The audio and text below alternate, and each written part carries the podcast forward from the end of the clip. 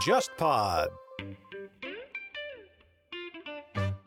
各位好，你们正在收听的这档新栏目名叫《古富而游》，这个栏目会由固定的三位主播，也就是陈彦良、小李和 Nelly 共同主持。庄子说：“含哺而息，古富而游。”所以希望你能和我们一样享受这段聊天时光。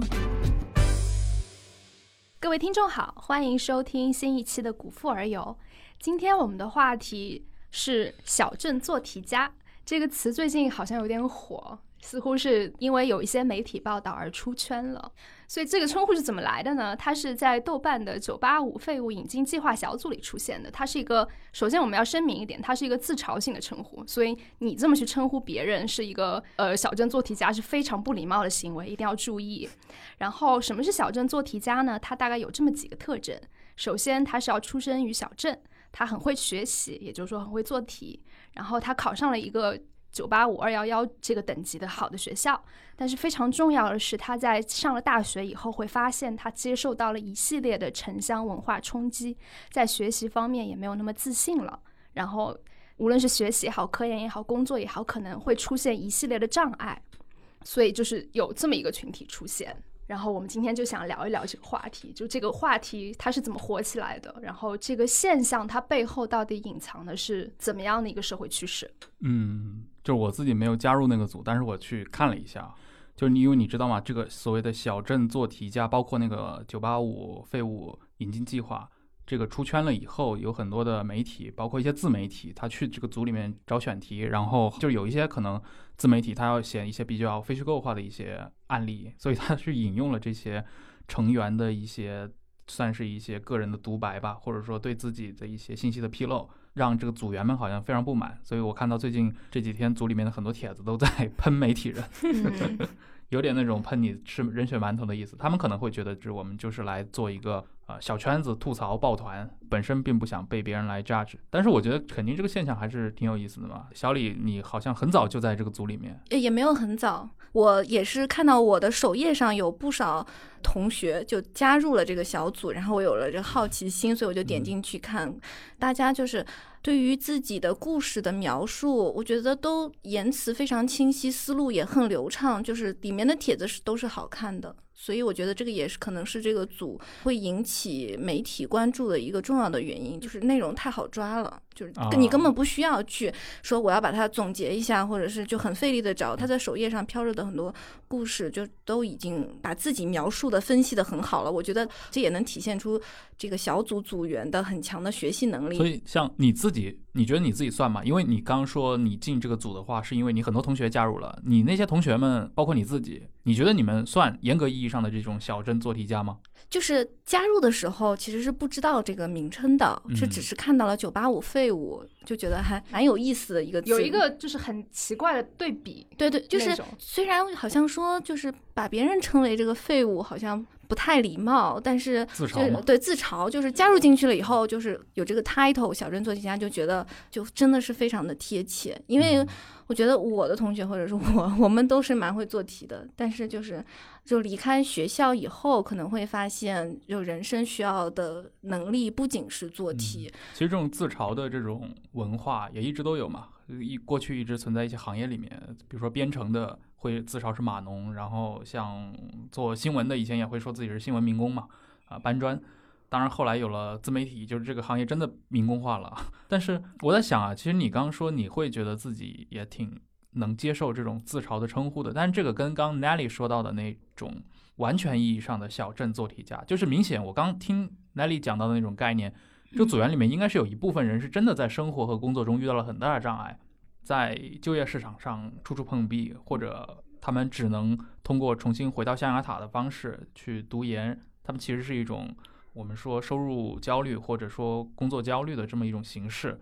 这个好像跟另一批人，比如说我就说以小李你们这种，其实我我个人感觉啊，其实你应该是不会有他们这样真实的焦虑的。嗯，就这个意这个词的它的自嘲意味，可能在你们这批人身上会更明显一点吧。我觉得我在组内也观察到了，它是一个分化，嗯，因为就是是有一批人，他是有比较真实的苦恼，还有确实是很长时间在一个沮丧的心境里。对，他来这里就是想跟大家抱团取暖，他没有想要说就是有其他的对对对，没有。但是但是这就是前一阵我就看到也有组员发帖，就是说可不可以不要再炫耀了？啊就是说嗯如果你不是废物，你就不要加入我们组。哦，我看我看到嗯好几对对个这样的帖子我觉得他们是有一种就是对于自己的原地的一个捍卫吧。嗯他其实是把这个词解构掉了嘛，就是比如说他你其实是比如非常好的大学出来的，然后也其实也找到了一份好的工作，只是说你自己对自己的要求对很很多人是这样的，嗯、你觉得没达到，然后你自嘲自己是废物，但是你嗯把你的故事发在这个群组里面，那在很多人看来，他们在现实中真的遇到了很多就另一批人可能想象不到的一些困难，他们这种你能激发出的那种反感，我觉得都是可想而知的。对对对，但就是会有这个情况。嗯，我其实，在看就是我刚开始观察这个组里面的一些帖子的时候，我其实立刻想到的是那本《乡下人的悲歌啊，为什么？》啊，你你不觉得很像吗？就那本书的作者，叫他是读了鲁的 Vance 吧我觉得他就是一个美国版的有一点九八五小镇做题家呀。他自己是个俄亥俄州的一个嗯就是非常他们家普通的蓝领家庭出身的孩嗯子，可能他是他们家的第一代大嗯学生。然后他是先是在他们州里上了一个州立的大学，然后后来去读了耶鲁法学院，嗯，然后他还参过军。反正就是他的人生不是那么顺利的，哎，但是等等等等，嗯，耶鲁法学院毕业是不可能赚不到钱的。我没有说他没有赚到钱啊，哦我就说就是他的成长的经历，嗯，就是他有那么一个阶段，其实是和这啊些所谓的小镇做题家是有些相似之处的。但你嗯。刚说到那本书就是《乡下人的悲歌》嘛，嗯。就我的理解，它其实还是描述的是那个袖带的这个工人群体，就是他们总体的一个他的一个特征对对对，没有受过太好的教育。他想说的是，嗯。就是他以一个亲历者的角度来告诉你，就是我能够冲破这个群体是一个特例。对，还是因为他出生在这种阶级的家庭，包括他在秀带成嗯长出来，然后他上了耶鲁法学院嘛。就是他特别明白，就是他在成长过程中，他这样子的年轻人会遇到多少障碍，通过多少多的努力才能够达到他现在的这些成绩。就就回到这个小组里面的嗯这些人，他们讨论了很多对自己的问题的总结。虽然他们也许没有什么问题，就是问题可能不在于他们，但是他们也为自己总结出来了一些，比如说他们说自己不会来事儿，嗯眼界窄。家境一般，然后上了大学以后，发现自己的英语口语不够好，就是这嗯些元素是很重复的。就是在帖子里面，我是能看到，就是大家说来说去就是这些，我觉得很有意思。就是来事儿，就是什么叫嗯来事儿？你觉得你会来事儿吗？组织协调能力吧，我明显属于不会来事儿。你呢？你呢？我也不算是会来事儿的嗯人，其实我觉得他可能他们有点把这个事情给夸大了。其实你在非小镇、非做题家的人群里面，其实会来事的人本身也不算多。我理解的就是大家可能平时日常，比如说从中学、大学开始就能够了解到，比如说班上或者系里面就会有那么一两个特别有组织动员能力，或者你用西方的那种说法，就是他身上有那种领导力 （leadership） 啊这种。，charisma，对对对对对啊，奇里斯马。对，那 眼界和家境还有英语口语呢？这些可能是是一些很现实的考虑吧，比如说你嗯自己去做一些很具体的，比如求职也好，或者说在工作场合你去谈客户也好，他就是会根据一些具体的选择来呃决定谁去，谁来负责这个项目，谁来跟进。我觉得这这可能都是一些很具体的一些要求了。是一些就是日常生活中无意识的流露出来的细节。比如说嗯你在去参加面试的时候，你要穿什么？你配西装的时候，你会不会穿上白色的袜子？之类的对你说的这种，啊这这种很小的事情，但是你一点一滴的累积起来，我会觉得就是可能乡镇出生的孩子会和就是大城市里的中产的孩子会不太一样。但但是这种细节就是对于小镇做题家你在这边打引号，没有人能看得到。这里是此处打引号，对他们来说，在进入大学之前，他们是不需要解决这些问题的。对但是就是相当于你开始走进社会了，你就会发现这种细节对于取得成功来说，可能也是重要的。但是他们会发现他们不具备这些知识，嗯所以这这种现状带来的冲击和失落感，我觉得是会很强的。而且这种不平等应该是在这几年其实是加剧了。比如说像我们这一代人成长的过程中，其实你说中国的三四五六线城镇，就是一个一般家庭的小孩子，跟一个北上广的一般家庭的小孩子，他们在比如说同样在九三九四年，他们看的动画片也好，接触到的信息也好，他们获所能获得的物质的这个获取也好，甚至他们家长的收入状况也好，就同样是一般家庭啊，可能相差不会太多。但是现在我感觉，我我粗暴的感觉，好像到今天为止，那个差距其实比以前是要拉的蛮大的。对，其实那个组里面的人跟我们不是同龄了，就大概是小十岁吧。我看了那个有的，就刚才 Nelly 说的细节，我就特别有感触。嗯就是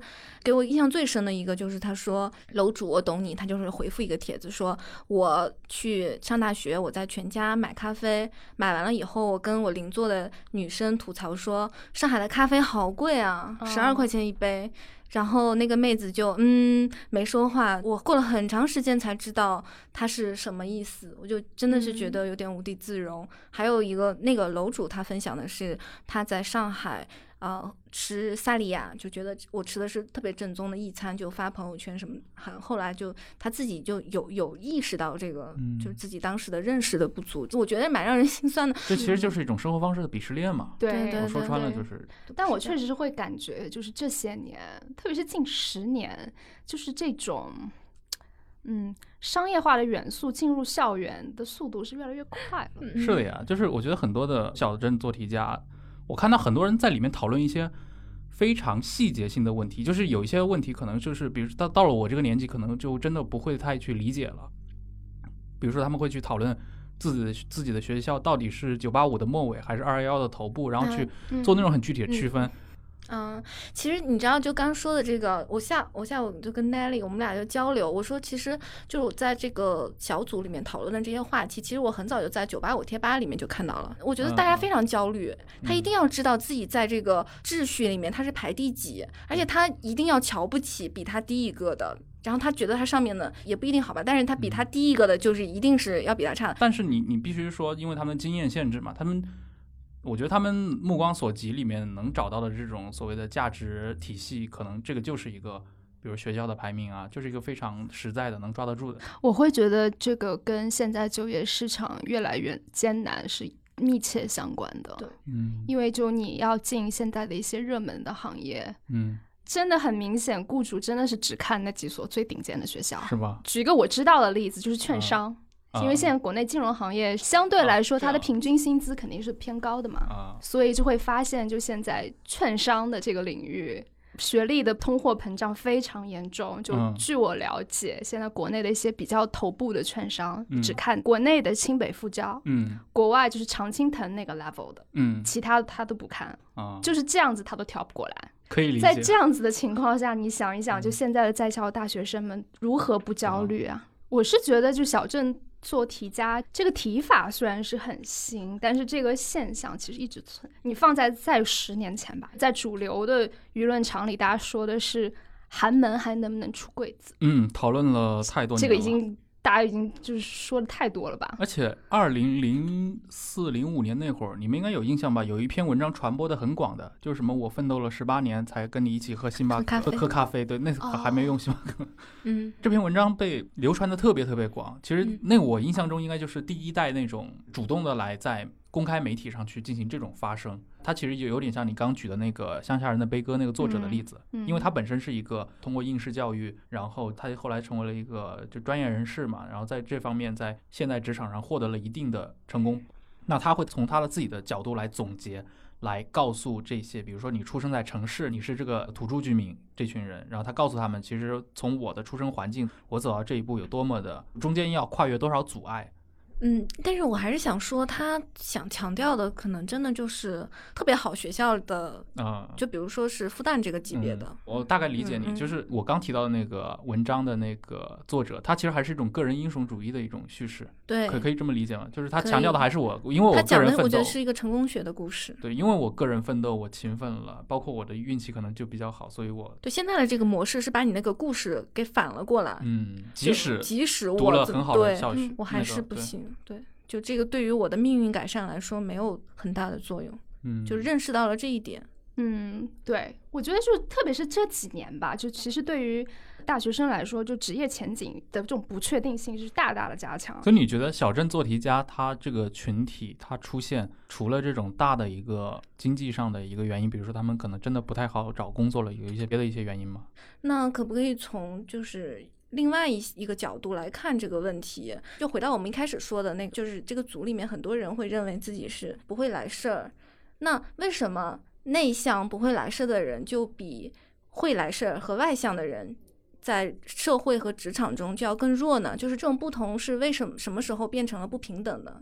然后就有一本书叫做《不平等的童年》，它讲的就是两种小孩长出来它是不同的，一种就是中产阶级家庭的小孩，他在培养小孩方面就会更重视词汇量和平等的交流，就会让小孩更加有组织的去上培训班。然后在一些工人和贫困家庭里，这些家长他们更多的对小孩是说一不二的，也就是没有这么注重就是口头上的交流和词汇量的扩大。这个作者说，这个会影响小孩在长大以后对于权威的态度会有一个不同。比如说，工人和贫困家庭里出生的小孩，他就比较难以把语言调动起来，去和社会机构还有权威进行一个协商。他们就很难用这个社会机构为自己所用，就是因为他们缺少这种协商的能力，更多的是发展出了一种局促感。这个书的主要内容，我觉得很大部分都在说这个，我就觉得这个局促感啊，我觉得很有意思。局促感不就是我们说的不会来事儿吗？啊，有一点它，它是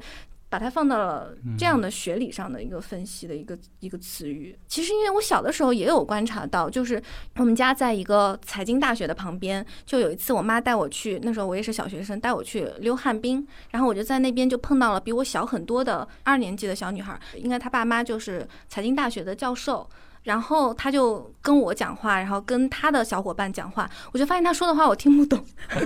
对，因为他可能说了一些经济学还是什么之类的，然后我就发现我听不懂他说什么。你现场会有自卑吗？哦，会会有一种，我就觉得，因为他们在交流，嗯，但我比他们大，啊，我比他们大几岁，而且我觉得我应该不是属于那种只读书什么都不懂的，就是嗯我还是会去看一些课外书。但是那个时候我就发现我不懂，你看我现在我都不知道他们在说什么，就是我完全没有办法复原，我只记住了我不懂。然后我就在想是为什么？就我妈妈在在那边看着我溜冰，其实溜旱冰在九十年代末已经属于一个比较就是。嗯，不是每个小孩都有那个旱冰鞋嘛？我当时就在想，我以后有小孩的话，我也要培养我的小孩像他这样讲话。就是嗯我有一个很强烈的感觉，因为就是我自己已经不能，但是我当时只有五六年级，我就这种这种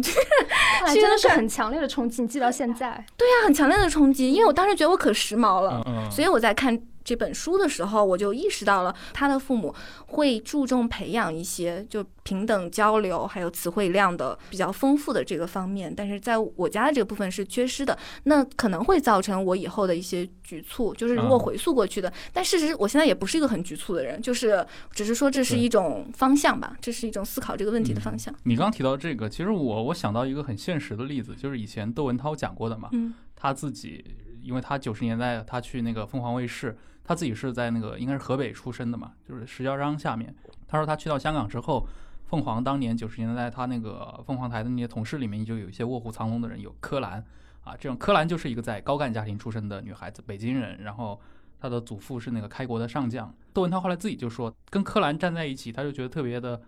就有敏感呀，有自卑，然后他，而且他会观察到像柯蓝这种可能在军队大院长大的女孩，会有那种天不怕地不怕的一种豁出去了的，他不怕得罪人，而且不惧怕去表露自己的观点。比如说，他觉得你你不好，或者他觉得他看不过眼的，他就愿意，他就会直接去怼。然后窦文涛后来自己说，这是他这种很普通的家庭，或者从那种社会的中下层出身的这种普通孩子，你进入了这种圈子里面是不敢做的。你会在这种，尤其是越你觉得越是遇到这种大场面，其实你越会去谨小慎微。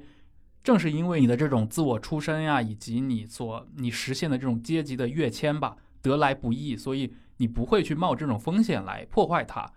但是他说，反而这种如果这个事情对你来说就是一个家常便饭，从你出生的时候就有的，其实据他观察，像柯蓝这么一群人，其实都有这种特质。当然，这可能他的案例更极端一点啊，太他太极端了，对他他是他是有一个没有几个。对他是真正有特 权在的，他不光是一个嗯家庭的教育的问题。嗯，对，我觉得就你刚说的这个，就是回应到了，说是比如说他是窦文涛这样的人，或者是嗯。说我这样的人，就是有没有从小被培养出来有一种和权威还有社会机构交流的这个能力，这个嗯。是很强烈的一个观点，在这个书里面，它里面就是说，因为有一些呃贫困家庭和工人家庭的家长，他本身他是自己也是没有这个意识的，嗯所以他们对于这些机构，比如说这个学校的态度，通常是比如小孩犯了错，他又让这个小孩去跟老师道歉，但背后可能就会去诋毁这个老师。嗯就是他啊，他是还是一种阳奉阴违，他其实他根本就不理解这个老师为什么要这样做，他这样其实也会给小孩带来一种影响。哎，这方面嗯我其实可以补充一个案例，就是我之前看到的，应该是二零一三年的时候，当时就有一个期刊嘛，叫《当代教育》，它里面登过一个香港的例子，它的名字叫做《社会阶级与家长参与》，它就调查了一所中学，然后这所中学呢，它是介于那种平民中学和所谓贵族中学之间的，所以它里面其实它的那个社会阶层的混合度还蛮高的。调查了八个家长，这八个家长来自于六种不同的社会背景，里面有一些中产阶级的职业，也有很多的一些劳工阶层的职业。当然，这个报告非常长啊，但是它到最后有个结语性的东西，我觉得就非常能反映你提到的那几点。比如说，他调查结果就发现说，他们这些学校里面的这个劳工阶层出身的这个家长，他在参与学校事务和活动上经常处于一些不利的位置，就是相比起那些中产阶级的家长的时候。然后呢，他说，他们其实对于鼓励他们的子女参与学校的活动，其实是有一种功利性的目的的。就是这个，我觉得是一个比较残酷的地方，就是一定要这个事情对他们的子女，比如说在学习上或者在呃学校的一些呃资源竞争性的一些呃事件上，能有一些直接的利益，他们才会鼓励他们子女去参加。但是他说，中产阶级的家长其实不太会这样去做。包括他们也说到，劳工阶层的家庭，他们衍生的这种文化，其实与现行的学校文化是格格不入的。我觉得这都不是香港啊，可能整个中国内地的城市的这些学校里面，肯定都是这样子。它还是以一种精英教育的方向去培养嘛，哪怕你是一个普通中学，但是你的教师还是以一个相对来说比较高的这种要求来对待所有的学生，至少他是不会去兼顾说你的家庭资源的状况。这个好像最近几年我就看到很多的，包括我有一些朋友他有孩子的，上海这个事情越来越严重，对，就我我看了之后我就心惊胆战的，就根本不敢生孩子。就是你会发现你的他有的是要求全职妈妈，对，有的是要求你必须全职妈妈，有的会要求，比如说你的家长必须要参与到学生的这些课外作业，包括习题里面去。而且有很多学校，我们就说北京、上海一些不错的，无论是私立学校还是一些什么公立学校，它是要审核你家长的一个教育背景啊，嗯，就他会去做人为的这些区隔。我觉得这个在过去九十年代你根本无法想象啊。对对对，除非你是什么北京四中这样的学校，但大部分学校你你不会去这样子的。嗯，这就让我想到最近其实讨论的很火的一个话题，就是素质教育。我觉得是对素质教育的反思的再反思。嗯，怎么说呢？素质 教育，素质教育是我们那个时候的吧对我们？那个时候素质教育是 我们那个时候的，对吧？就是嗯说，就中国的这套应试教育体制不好，它扼杀了就是孩子的创造力和思辨的能力，所以要做素质教育。但是这几年你们没有发现吗？就越来越多的讨论是说，素质教育这套其实是加剧了阶级固化，呃因为只有城里的中产孩子才能玩得这个起。渐渐有，有的有的，嗯，就是嗯现在就是大城市和就是更低线的一些城市之间的教育模式的分化，其实是越来越明显了嘛。就嗯比如说大城市里的一些比较好的中学，它可能开始走素质教育的这条路。然后他们的学生实际上也面对更多的选择，因为他甚至可以选择我不要高考，我直接就出国。嗯，那他们的选择不一样，所以他们在面对高考的这个，就是这个态度也是也是不一样的嘛，所以他们面临的就是教育的选择也会不一样。我我就想到这个，那是不是就是这些学生的父母在在送这些孩子进中学的方面，他们有一起到了一些决定性的作用？就比如升学的加分政策也好，嗯或者是就是一些可以利用的东西，这个是需要家长有信息源的。这个就是去年出版的。引入中文版的一个是美国西北大学管理学教授呃劳伦 A. 里韦拉他写的《出生》这本书里面就讲说，这个精英的循环它会存在，就是说这些家长必须是富裕、负责、消息灵通、支持有力，就是他给家长就要求了这这么四点，就是有了这四点，他的孩子才能够在这个精英的这个循环里面再不不断的再生产嘛。对，其实这嗯。讨论的就是一个教育资本的固化的问题嘛，就是你强者恒强，你得是这样的一个具备这样的视野、见识乃至财力乃至这样的人脉，才掌握这样的信息。那同时，这个就直接作用于你子女是否能够，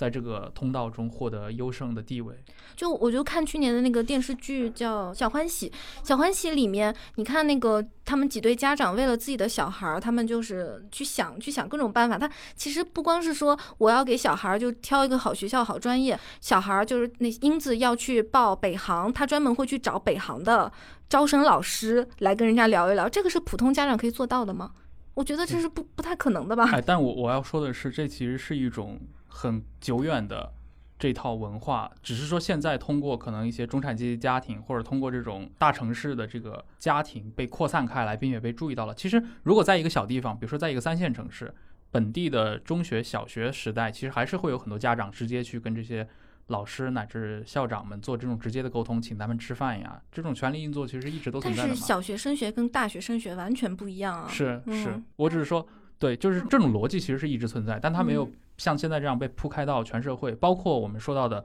这个你刚刚提到的那种家庭的地位和财力，它如何运作到子女的教育过程中，这个很早之前，应该是二十年前，北京四中就有过非常著名的段子嘛，教育部长来写了一个手信给北京嗯四中的校长。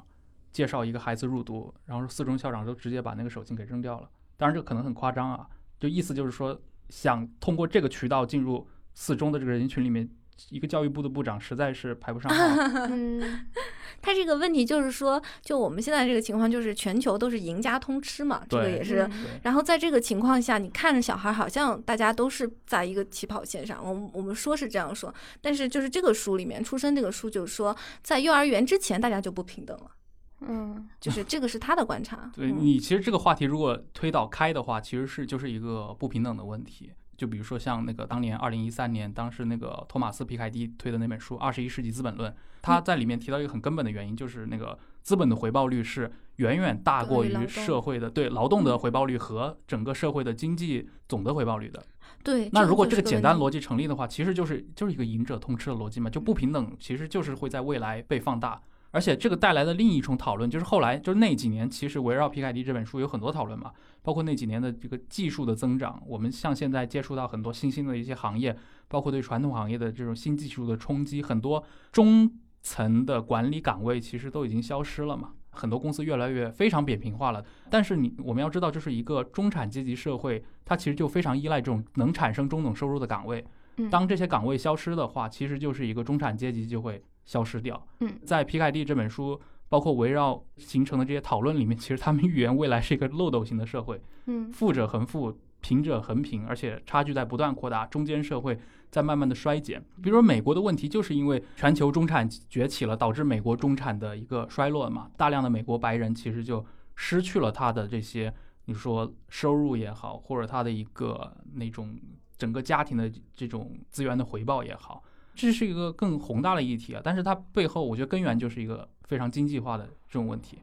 我想顺着颜良的刚才提出来的这个，就是二十一世纪资本论，接接着往下说，就是你们有没有注意到那个在九八五那个组里面，他们有提到，就是他们这样的孩子，就是最好的出路是什么？就是去当程序员。但是我会质疑说，就是这个工作真的能够一劳永逸的解决他们所面临的问题吗？对，我会觉得它是一个它真的是一个应激反应，因为这种所谓的就是大学选专业这个事情，其实一直都有。比如说八十年代可能流行的是一些科学救国的一些专业，物理啊、什么力学啊这种。到了九十年代之后，大家开始经商了，那会儿可能到零零年以后，就什么金融、财会类的专业就兴起了嘛。好像到一一年以后的话，肯定就是 CS 这种就是计算机科学，肯定是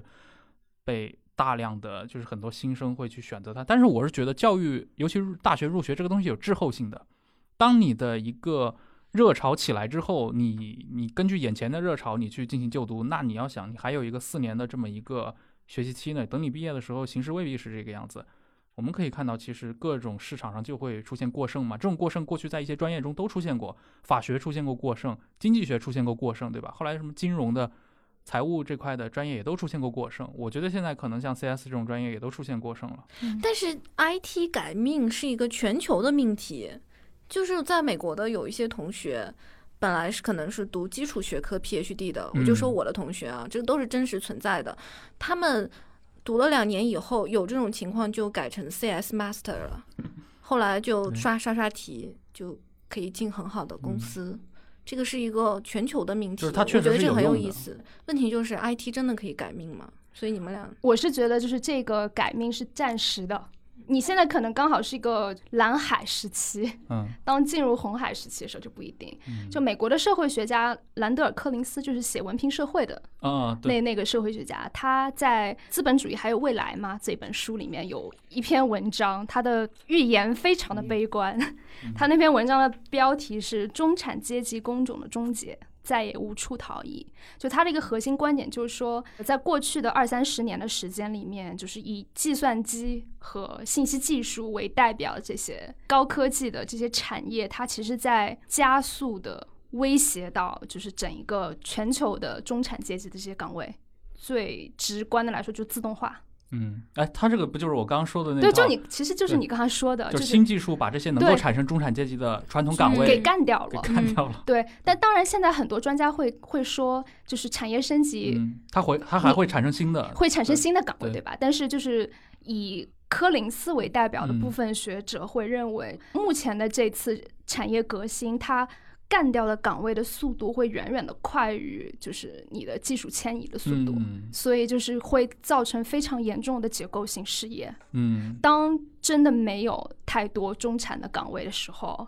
你不要说国家经济了，就很有可能整个世界的这个资本主义制度都要 毁于一旦了。就这些人真的就要去搬砖了，可能砖都没得搬。你你不要想的这么，这个说的是很宏观的啊，就是你们刚刚说的，就是大家在选的时候，可能就是是看着这个好，可能到时候就变了。其实不光中国是这样，我就最近看一本书叫《孟买欲望丛林》，作者他去孟买的贫民窟就走一走，然后他跟着一个向导，那个向导也是贫民窟生人，就他就就。发现了贫民窟里面有很多计算机培训的招牌，他就问那个向导，向导就说现在在孟买是个阿猫阿狗都开启了 IT 培训班。嗯，这个作者说，对于孟买贫民窟的少年来说。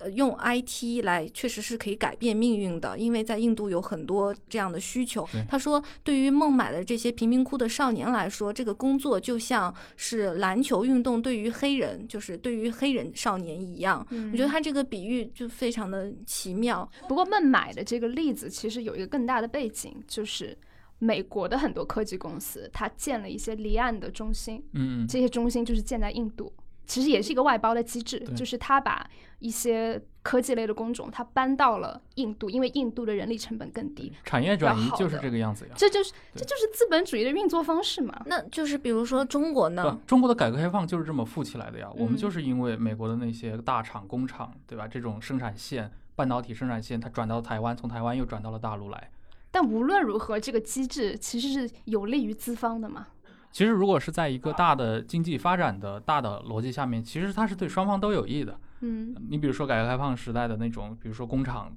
就是你即使这些工厂不转移到中国来，那中国其实这么多劳动力也好，或者说这些人的工作收入，他也没有其他更好的地方可以去寻，他们可能就只能继续种田，他们不能变成一个工人。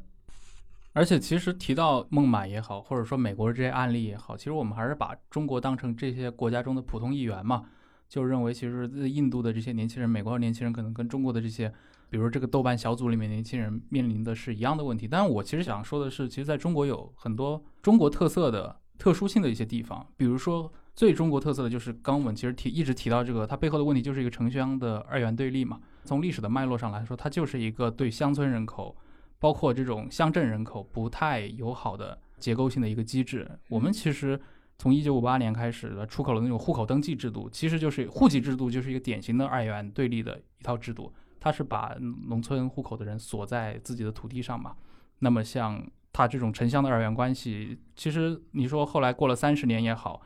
包括改革开放之后有得到特别大的缓解吗？其实是未必的。而且它主要是反映在几个事实上面，比如说在五十年代，它实现了这种整个的一个工农产品的不等价交换，也就是说，通过国家来出面把工业品的价格提高，但是把农业品的价格给降低。它这套贸易条件就是不利于农业经济的，就是乡村在这种经济体系下，它就处在一个不利的位置，所以农民就一直都很穷，他没有一个自主的定价权，因为我们过去走的是那种农业合作化、统购统销的这种模式，就是你作为农民也好，或者你作为一个当地的。一个农民的领袖也好，你是没法去自己经营粮食，包括还有一系列其他的一些，比如说刚提到户口，它其实是一种劳动力要素的流动控制。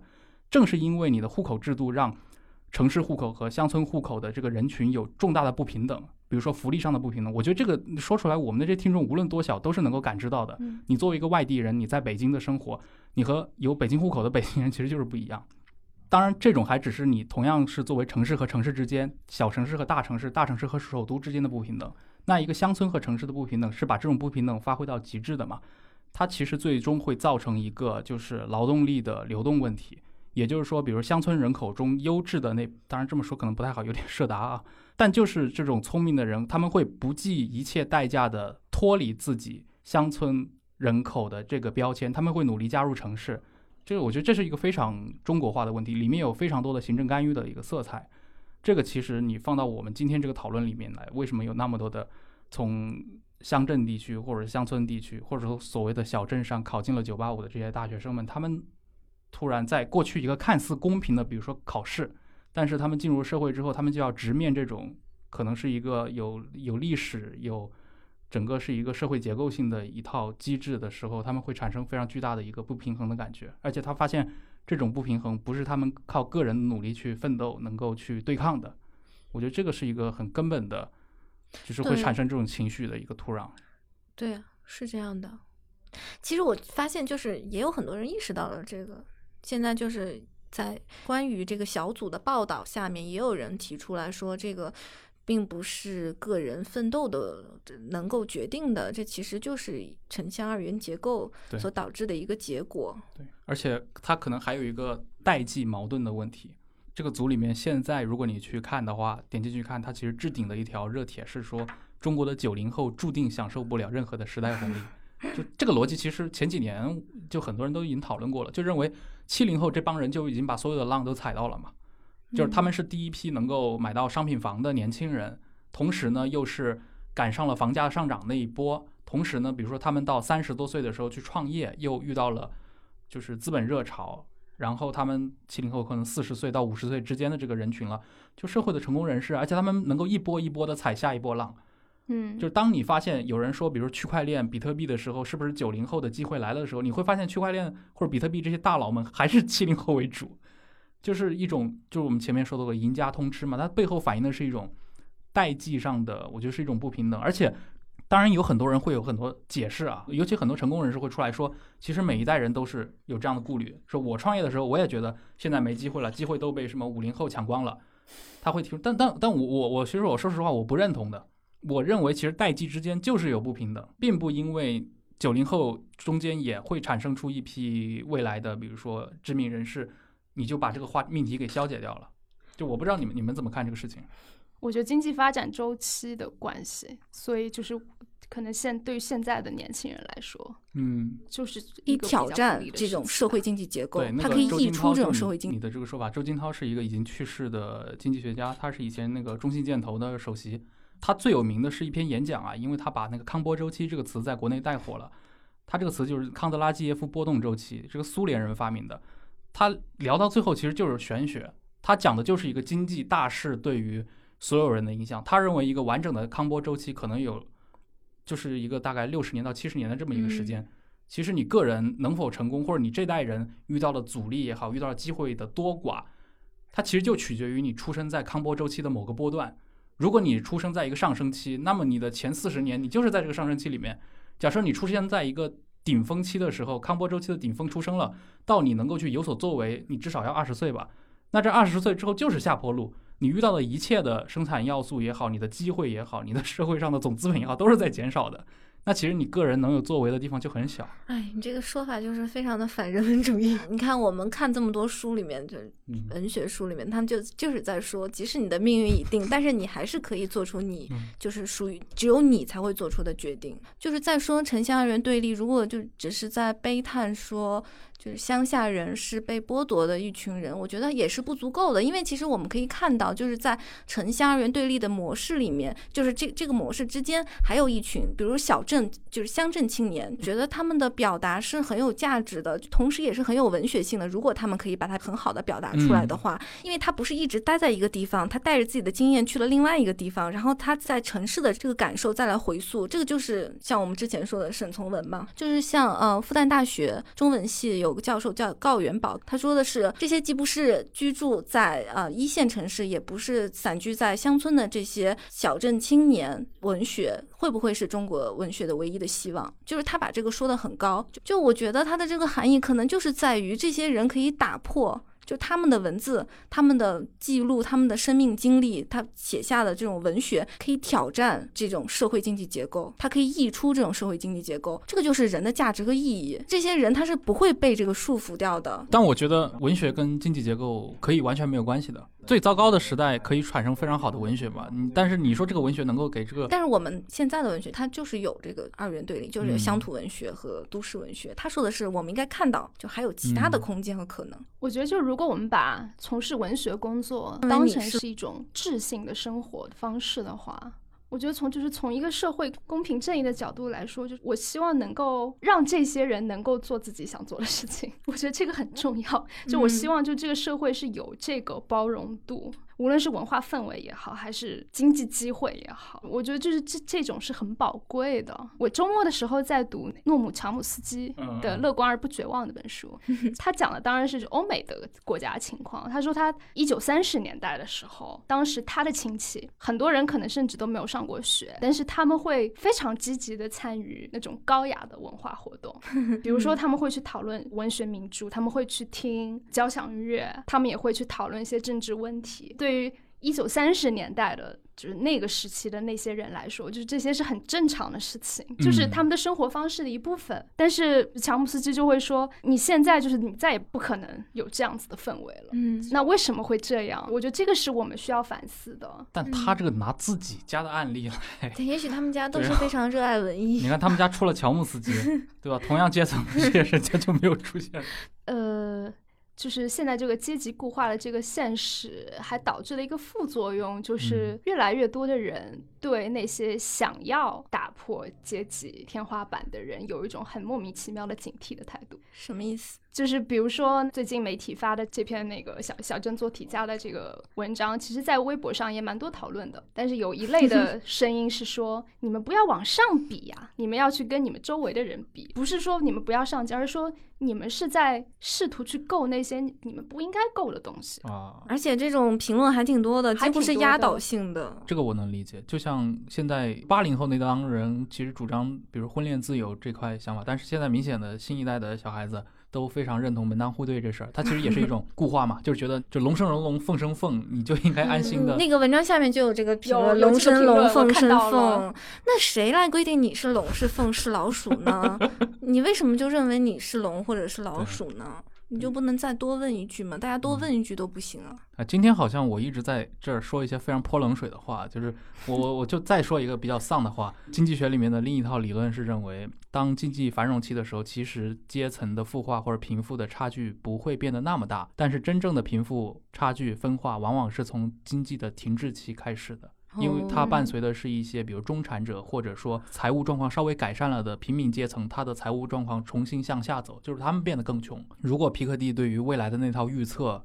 有一部分压中了的话，就大家也可以想一想，我刚说的这个有可能也是一个未来，就是我们今天虽然我们感觉到贫富分化已经很严重了，但是未来也可能会更严重。我是觉得，就是把阶级固化或是不平等、社会不平等，你你试图去维护自己在这个现状里的这个秩序是不嗯可取的，因为就是它最终其实是会影响到这个社会中的每一个人。在《断裂的阶梯》那本书里面有引用过一个研究，就是这个研究是流行病专家理查德·威金森和凯特·皮凯特的一个研究，他们研究的是财富和社会问题之间的关系。那就他们的研究就发现，就收入更不平等的地区就会有更高比率的社会问题。啊，然后他是做的是一个全球的研究，他会发现很好玩，就是在这个光谱上，一端是美国、葡萄牙、英国、新西兰、澳大利亚、意大利，就这些地方会发现是收入更不平等，而且对他们的社会问题也更多。我觉得他可能漏了另一个国家。和他们相对的一端就是日本、芬兰、嗯，挪威、瑞典、丹麦、比利时。相对来说，其实欧洲的很多国家，当然可能除了像英国或者意大利这种地区，有一些欧洲国家在相对社会平等，因为很多是那种社民主义的国家嘛，对他们在这块高福利，包括高税收这块做的是不错的，所以他们的整个的基尼系数没有那么高嗯。但是相对来说，在某一些国家，尤其是经济快速发展的国家，其实就是中国和美国了。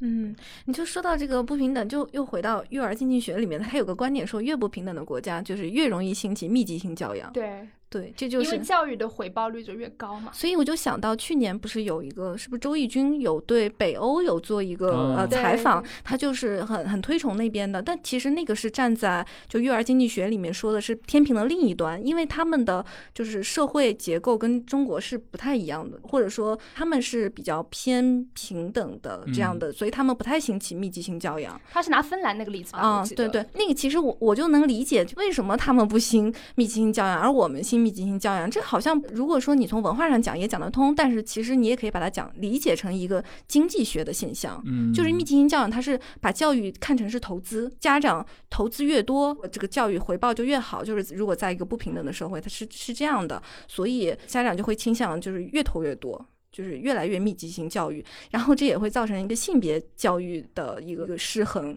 因为男孩儿跟女孩儿的教育投资回报比在就是一个不平等的国家，它是有有差距的。给一个女孩儿投入，她可能以后就变成了一个妻子和妈妈，她嗯，没有一个职业身份，那家长就说，那我干嘛要投这么多呢？就是它是一个嗯把教育看成了一个投资，其实选专业也是一样的。所以你们两个选专业的时候，你们都作为女生，嗯，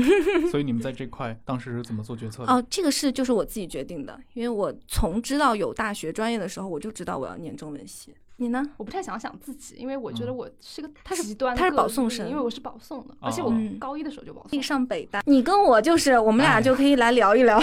这啊个之间的落差。就是我当时非常羡慕我们，我们大概是高三的时候也有保送名额，你怎么没有保送啊？好的，来自这种保送生的口吻，你就你就这样说，但我是在我们年级大概是前十吧，前十都不能。不能。我上的高中是安徽六大名校之末，我们也是有保送名额的，但是就是很少。就是你看这个资源差距非常大，就是我们也算是名校了，但是没有名校之末就没有那么多，所以我们就是凭着那个考试做题的能力。做题家，真做题家。就是对，就是我做题能力还是比较强的。这个也是在上了大学以后，也是反复印证。我也考过很多证，日语也过 N 一，就是一级那种。但是就是差距就在于，嗯，我其他方面的能力可能真的没有那么强，就是日语应用的能力，就是我因为没有场景嘛，嗯嗯，就是我在上大学的时候，其实还是不太明白这个的，我就以为就是考得高啊，就是做题多是好，但是但其实是你其他的方面，比如说你写论文、发论文，你这些就落掉了，还有学术交流这些，就是我觉得这个是当时没有人提醒我的。但我现在看到我有一些同学他们留校了，就比如说有很好的学校，但是我就是能看到他们从很早的时候就知道要发论文了。就学术圈的那些 social，它是有它的规则和边际的对，这就是做起家的一个困扰，因为你的那个路径是没有人来告诉你的。它其实这种信息就是你需要有一些更强的，我们就直接说，比如说是一些人脉也好，或者说一些直接这种参与者，你得有这个同温层来告诉你，对对对，但你当时是比较傻。它其实就是信息获取的不平等嘛。这个其实，在高考上是我觉得非常普遍的，尤其是中国中西部一些地区的省市，他们的。比如说学生群体、高三群体，他们报考的时候，其实对这些院校一无所知，除了最好的那几个啊。那你说哪个院校更好？那在这个过程中，肯定会有一些人告诉你，比如说某某审计大学会比某某财经大学要更好。但是这些信息，你其实作为你自己，你说你能判断吗？给你提供这个建议的这个这个人，可能也就只是当地的某一个算这方面懂得比较多的人吧。他说的真的就算吗？而且我听说过很多坑，就是明明人家可以上北大，就是我的同学，然后就到了南大，就是 他们学校从来没有人上过北大的，所以他老师就给他建议是上南大，但是他是可以上北大的。嗯方面就是除了像我这种，我自己知道我是要念什么专业的，我觉得我意见比较坚定，你这种算比较少的了。我觉得正常的高中生都很难说，我想学什么而且我是绝对要念综合性大学。金日成综合大学。就是当时小嘛，小不也嗯不知道。这其实就是嗯最典型的一个资源获取的不平等嘛。对对其实是某一个阶层垄断了，说白了就是这回事儿。所以在小地方的话，一般是依赖某几个人，他们会出现，比如说教育局里面有某个老前辈，他对这个他带过很多届的学生，比如说当地某个重点中学的这些高三级的这些学生家长们，会带着自己的孩子可能去拜访他，然后听取他的建议。其实很很也很有那种传统社会的这种影子在的，就是你要依依赖这种所谓的当地的这种民宿的这种指导嘛。对你刚刚说的，就是很有的专业就没有那么有回报吧，就这么说吧。有些专业在九八五八和这个组内都被称为是天坑专业，就真的是有一个天天坑专业吗？我就说我自己的学校吧，就是啊南京大学，大家对它的评价就是冷门专业大联盟。啊，为什就是么这么说？就是因为我们学校的基础学科非常好，就天文学是全国第一，嗯然后地质好像海洋还有物理化学，物理很第二第三吧，就是基础文史哲，就是顶尖的文理两个都很好，但是就是这个基础学科啊，在找工作的时候就会面临很多问题。嗯，其实时代变了，如果比如说物理学，它在八十年代就是一个特别吃香的学科，嗯，我知道的一个天坑专业是生物，为什么？就是有在我们读书的时候有流传过一句非常有名的话，二十一世纪是什么世纪？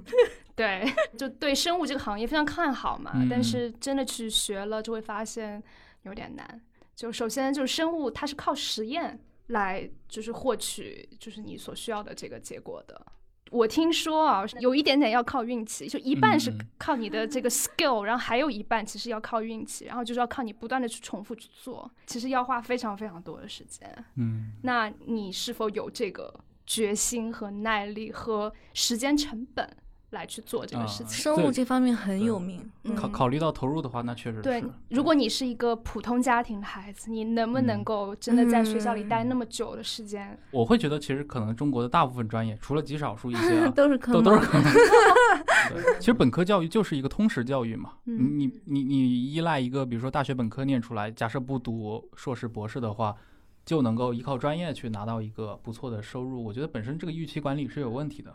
我们要不要引入一个性别的视角？嗯，你说，因为我觉得很有意思。对于这个文章的报道的下面，还有就是在讨论这个问题的时候，很多人给出的意见和评论都是把小镇做题家默认为男性的。有的人给的意见是说：“我告诉你们啊，兄弟们，你们就是要大学时候找好对象。”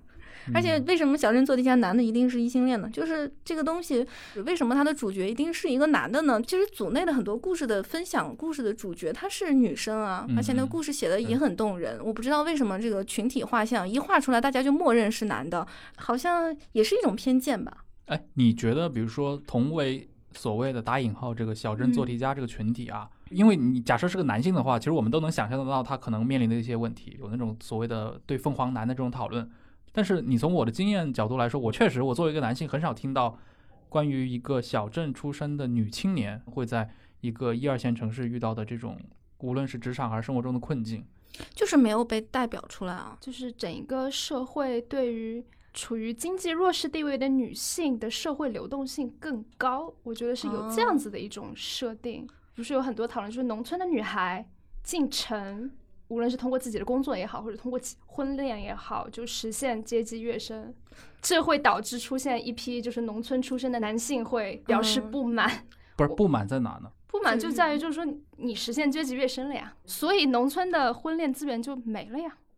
所以就是我觉得，就女性她在进入城市之后的这个流动性，我觉得某种程度上是不是比男性要更你这么说是有道理，因为我记得我看的一个一个复旦的女生，她在回溯自己的故事的时候，她的结尾是说她现在嫁了一个很好的人，我就哎这个会不会在男性群体，就同样是作为想要实现阶级跃升的男性群体看来，这是女性的便利之处？我觉得对部分男性来说，可能会觉得这是一种性别红利打引号的。嗯 Oh my god，就相对来说，他们会觉得自己要去找一个一线的女朋友或者找一个一线的老婆，其实要要更难难度会高高很多。就他们面临的这种，无论是实际的还是尊严上的这种挑战，都会更多。唉，但是我好讨厌凤凰男这个说法。我觉得这个还是我刚才说，就是现在有一种社会心态是说要防备呃，这种想要冲破阶级天花板的这嗯种社会心态。对就凤凰男的污名化就是非常典型的一个例子。包括门当户对，很多小学生都开始说起来了。这就太可怕了。反正我觉得我们这个时代可能是不待见，就像《红与黑》里面嗯于连你这个样子说的特别人对嗯物的对，就这种小镇出身的、野心勃勃的，对他其实是对对不认命有一种恶意，他就是最终大家都觉得领袖你就应该安分。对，好窒息啊！但是这个其实就是整个社会不平等带来的一种副作用。它原本是一种统治阶层的思想，但是现在嗯就它慢慢的成为了一种，呃我们直接就说是一种社会的既得利益的这个阶层也好，嗯或者这个人群也好，它自然就拥有的一种想法。嗯你刚刚说的副作用，你可以再说一点吗？这其实是一个社会心理学的概念，我也是在《断裂的阶梯》那本书里面看到的，就是有相关的研究，就是说，如果一个社会当中等级制非常明显，大家会就会觉得这套就是合理的，它会强化这种原有的，它会强。化这种原有的等级制的观念。嗯，我觉得这个在中国就很典型，因为很多我跟我们刚一直刚其实前面我提到了城乡的二元对立这个事情，就很多人是没有自我认知的，嗯他不会说自己处在这个结构里面，他认为不公平，他要去争取同样的权利，他不会的。他们做的所有的事情就是我要换一张城市户口，他们不会说从根子上认为这个制度是不对的，嗯内心里面已经认同了这套机构了。我作为一个外地人，我在北京，我就是没有这些权利，嗯，我就是不能买房子。但是你跟他 这些是觉得说这套结构是不合理的，能他听不进去。接受的一点我点就就是想到现在是有评论在下面大家总想把就看到你们这些九八五的大学生在抱怨，我就没看到农民在抱怨。他不想想这个是原因是什么？一是农民能抱怨吗？二农民在哪里抱怨？对的，三即使农民抱怨了，你听得到吗？说这种话的人，就是说明他绝对没有接触过农民的人，怎么可能不抱怨呢？我印象非常深刻，就是二零零六年当时废除农业税的时候，因为我在老家还有很多亲戚嘛，我亲耳听到的当时的一些老头子，可能现在都已经去世了，他们的一个想法就是，因为当时是温家宝来处理掉农业税嘛，就免除了这个东西，过去三千年一直都有的被废除掉了，他们的脑子里就一个非常单纯的概念，就是说这一朝皇帝好，这就是中国的农民的想法。对吧？我就我的意思就是说，你从他的整个认知来看，你可以想象得到他形成的一种观念，就还是那种官府的、帝王的对于臣民的这套关系，就怎么可能不抱怨呢？对吧？我园林就是我非常喜欢的一个，也是一个记者嘛，他其实有过去有大量的这种报道，因为他接触到大量中国基层的这种农民领袖嘛。写的非常的感人。对对对，他那次说农民领袖的时候，我当时我对这个词都很意外。他说农民领袖，我想到是李自成什么的这种张献忠，然后我说这么夸张吗？现在还农？他说他他说你理解我错意思了。他说他说的农民领袖就是那种在农村里面拥有威望，然后能够代替农民群体去和政府或者去和一些权力机关去进行抗争，或者说去商议的人。他们是一种对立中又带着合作的关系。这个农民领袖他接触过几个。也被打过，也被什么铐过，也被怎么过，但是现在他还生活在这个土地上，然后那个乡亲们有什么事还是找他出面，因为他最有经验，而且他跟这个权力部门已经达成了一种，算是一种默契了吧，就大家也也也了解他这个人了，然后互相也能够进行一些有效率的沟通。就中国乡村其实我觉得不是那种什么田园牧歌式的，你认为好像农民伯伯就。过得非常开心，就是农村难道就没有矛盾嘛，对吧？我们都知道的，当年的中国农村贡献了世界四分之一的妇女自杀的数量，嗯对吧？这个我觉得都是不能因为你不去了解，你就自动脑补一个这样的，想象出这样的一个世界出来。我是觉得我不是很能够接受的一点，就是现在大家总想把弱者的嘴巴给捂上，嗯，他不想听这些面对巨大的社会不公，然后感到自己被剥夺的人的呐喊的声音，他们觉得这不是正能量。对，但是这些人怎么可能不发声呢？你怎么可能捂住别人的尾对嘴巴呢？你没法去共情。你知道这个就是 日瓦戈医生里面他说的是有一句话，我觉得真的是金句。他说：“不自由的人总会美化自己的处境。嗯，所以回到小镇做题家的这一个群体吧，或者说是一个社会现象，如果我们可以称之为一个社会现象的话，所以我会觉得他们的讲述，他们的故事是非常有价值的。也许他们的确只是一开始只是想圈地自萌，只是想要抱团取暖，并不想为更大的外界所知。但是我觉得，就是我们有必要去看到这一群人，这些故事放到公共讨论当中去讲述是有它的意义的。我觉得这个意义就在于说，我们要看到这些人面对的一些一些问题，然后我们要要想办法实现人和人之间的共情吧。对，就接着就是上一期节目，我们有讨论启蒙的问题，对吧？我会觉得就是一个社会变好，它不是从启蒙开始的，它就是嗯从人和人之间能不能理解和共情开始的。它还是要相互的交流了解，嗯就是不然的话，就是大家都是各自在想象对立的所谓的阶级嘛。那阶级之间是不是对立的关系？我觉得其实真的未必，真的未必哦。对嗯，对。但是如果互相都不去了解的话，那脑我脑补出来的你就是一个刁民暴民，然后你看这个就是还是回到上一期，就是强权认同啊，强权认同加犬儒，对，就是他是站在什么立场上？他是是站在一个君主的立场上。然后很多弱势的这个阶层，或者说大学生群体，可能他面临就业的压力，他现在又把希望寄托在一些更革命或者对于资本家的一种咬牙切齿上。他们就互相，你你会发现这种好像这种火药桶的味道，对，越来嗯越会非常严重。那 B 站上就很典型嘛。那节目的最后，我也想分享一段，就刚才也说到的《孟买》这本书里面的一段话吧。我看到这段话，就是也是非常的触动。它就是讲为什么人们要来到孟买，因为孟孟买是印度人的想象中的金翅鸟，它代表着机遇，让人们不顾一切的去抓到它。那我想说，孟买是不是就是我们的北上广深呢？就这段话是这样的，你不禁要问，所以人们为什么还要留在孟买呢？每一天，你的五感都受到无情的攻击，从起床开始，到你搭乘的交通工具，到你工作的办公室，到你只能赖以消遣的娱乐方式，无不如此。窗外的汽车尾气这样浓重，空气滚烫而浑浊。无论在火车上、电梯里，还是回到家中，人们每分每秒都紧贴着你，触碰到你。你住在海滨城市，但多数人唯一接近大海的时间都是周日晚上，在海滩的那一小时，挤挤挨挨不说，沙滩上还垃圾遍地，你躺下休息也不得清静。而有钱人开派对时震天响的音乐和贫民窟节庆时的狂欢叫嚣一样，足以让你彻夜难眠。你到底为什么要抛下乡间的砖房，抛下后院的芒果树和门前太阳升起的地方那群青青的群山，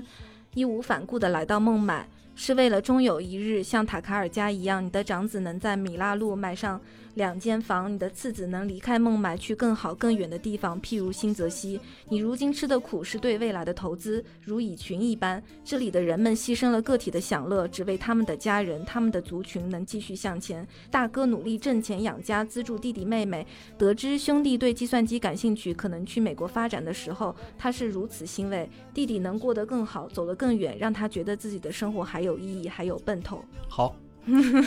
那我们今天的节目就到这里，感谢你的收听，我们下期再见。下期再见。拜拜。台北不是我的家，我的家乡没有